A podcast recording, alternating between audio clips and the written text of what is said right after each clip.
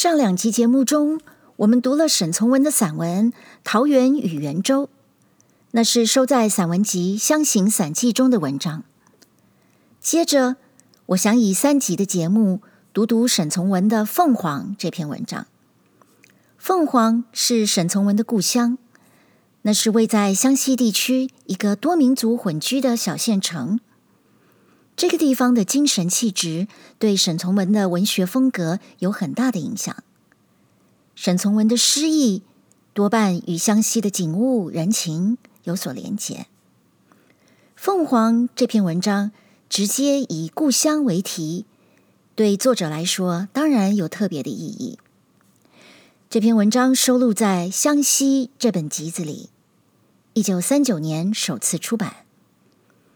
从作者的题记，也就是书的序言里可以知道，他写这些关于湘西的文章，不只是对过去的怀旧，还有对当前与未来的期待与想象。沈从文说：“我的青年人生教育，恰如在这条水上毕的业。”当他在离乡多年后回到故乡。写下一系列像是游记的文章，但又正如他自己所说，这和一般游记最大的不同就是，作者是本地人。因为《凤凰》这篇文章相当长，我将略为节录，并且分成三集来读。沈从文《凤凰》。第一集，苗人放蛊的传说由这个地方出发。陈州府的实验者以这个地方为集中地。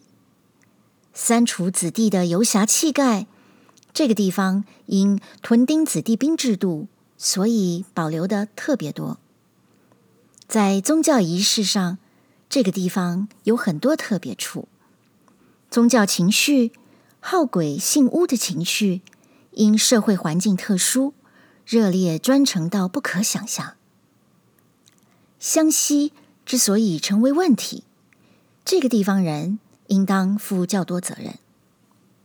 湘西的将来，不拘好或坏，这个地方人的关系都特别大。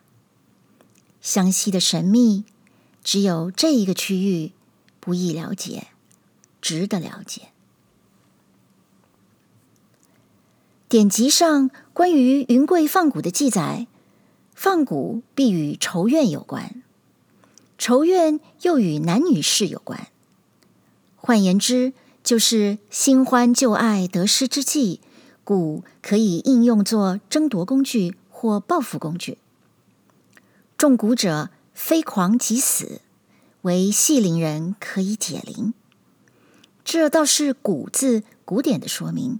与本意相去不远。看看贵州小乡镇上任何小摊子上都可以公开的买红批，就可知蛊并无如何神秘可言了。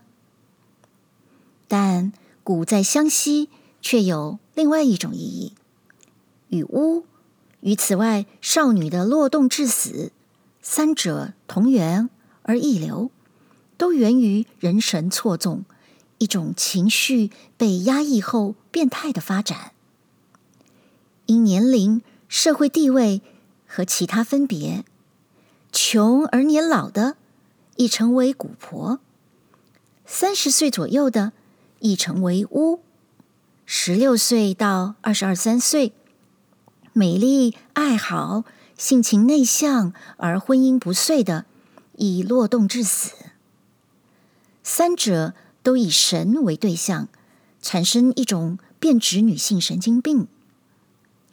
年老而穷，怨愤郁结，取报复形式方能排泄感情，故古婆所作所为即近于报复。三十岁左右，对神力极端尽兴，民间传说如七仙姐下凡之类的故事又多。结合宗教情绪与浪漫情绪而为一，因此总觉得神对他特别关心，发狂，一语天上地下无往不利，必须作巫，执行人神传递愿望与意见工作。经众人承认其为神之子后，中和其情绪，狂病方不再发。年轻貌美的女子，一面为戏文才子佳人故事所启发，一面由于美貌而有才情，婚姻不协。当地五人出身中产者，规矩又严，由压抑转而成为人神错纵。以为被神所爱，因此死去。善蛊的，通称草蛊婆，古人称放蛊。放蛊的方法是用蛊类放果物中，毒蛊不外蚂蚁、蜈蚣、长蛇，就本地所有且常见的。中蛊的多小孩子。现象和通常害肝疾、腹中生蛔虫差不多，腹胀人瘦，或梦见虫蛇，终于死去。病中若家人疑心是同街某妇人放的，就往去见见他，只作为随便闲话方式，客客气气地说：“伯娘。”我孩子害了点小病，总治不好。你知道什么小单方？告我一个吧。小孩子怪可怜。那妇人知道人疑心到他了，必说：“那不要紧，吃点猪肝或别的就好了。”回家照方子一吃，果然就好了。病好的原因是收蛊。蛊婆的家中必异常干净，个人眼睛发红。蛊婆放蛊出于被蛊所逼迫，到相当时日必来一次。通常放一小孩子可以经过一年，放一树木，本地凡树木级别有蚁穴因而枯死的。多认为被放蛊死去，只抵两月；放自己孩子，却可抵三年。蛊婆所住的街上，街邻照例对他都敬而远之的客气，他也就从不会对本街孩子过不去，甚至于不会对全城孩子过不去。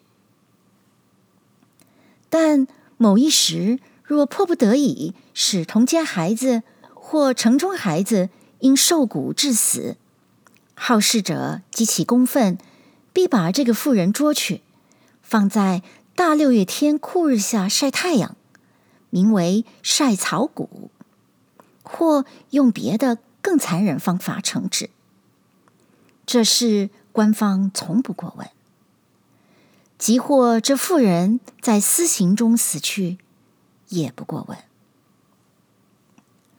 受处分的妇人，有些击口呼冤，有些又似乎以为罪有应得，默然无语。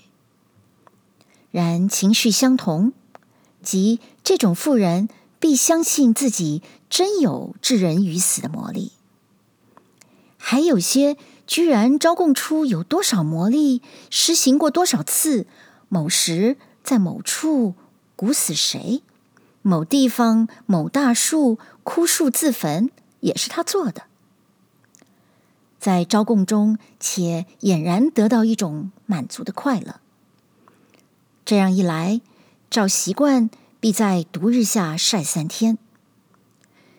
有些妇人被晒过后，病就好了，以为蛊被太阳晒过就离开了，成为一个常态的妇人。有些因此就死掉了，死后众人还以为替地方除了一害。其实呢，这种妇人与其说是罪人，不如说是疯婆子。她根本上就并无如此特别能力蛊人致命。这种妇人是一个悲剧的主角。因为他有点隐性的疯狂；致疯的原因又是穷苦而寂寞。行巫者，其所以行巫，加以分析，也有相似情形。中国其他地方巫术的执行者，同僧道相差不多，已成为一种游民揽富谋生的职业，是个人的诈伪聪明程度，见出职业成功的多少。他的作为重在引人迷信，自己却清清楚楚。这种行巫已完全失去了它本来性质，不会当真发疯发狂了。但凤凰情形不同，行巫术多非自愿的职业，近于迫不得已的差事。大多数本人平时为人比极老实忠厚、沉默寡言，常忽然发病，卧床不起。如有神附体，语音神气完全变过，或胡唱胡闹，天上地下无所不谈，且哭笑无常，殴打自己，长日不吃不喝不睡觉。过三两天后，仿佛生命中有种东西把他稳住了，因极度疲乏要休息了。长长的睡上一天，人就清醒了。醒后对病中事竟毫无所知。别的人谈起他病中情形时，反觉十分羞愧。可是这种狂病是有周期性的，也许还同经期有关系，约两三个月一次。每次总弄得本人十分疲乏。欲罢不能。按照习惯，只有一个方法可以治疗，就是行巫。行巫不必学习，无从传授，只设一神坛，放一瓶斗，斗内装满谷子，插上一把剪刀。有的什么也不用，就可正式营业。执行巫术的方式，是在神前设一座位。行巫者坐定，用青丝绸巾覆盖脸上，重在观亡托亡魂说话，用半哼半唱方式谈别人家事长短、儿女疾病、远行人情形。谈到伤心处，谈者涕泗横溢，听者自然更嘘气不止。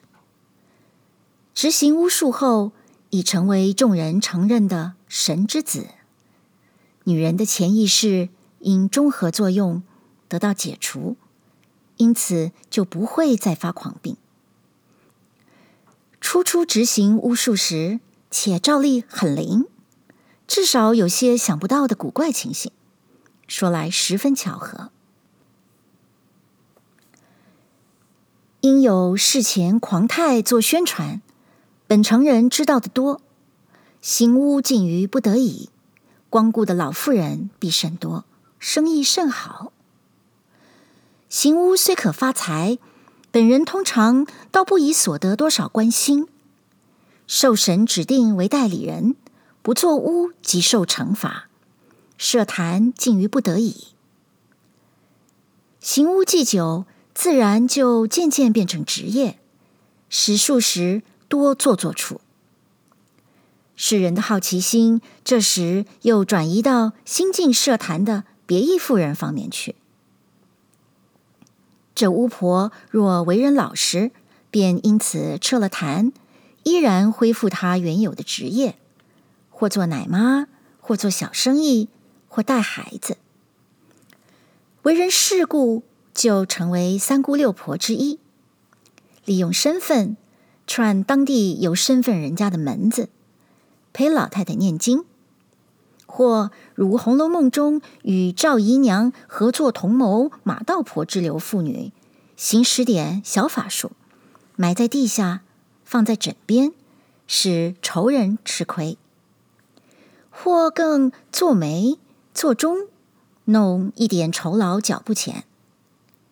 小孩子多病命大，就拜祭他做干儿子。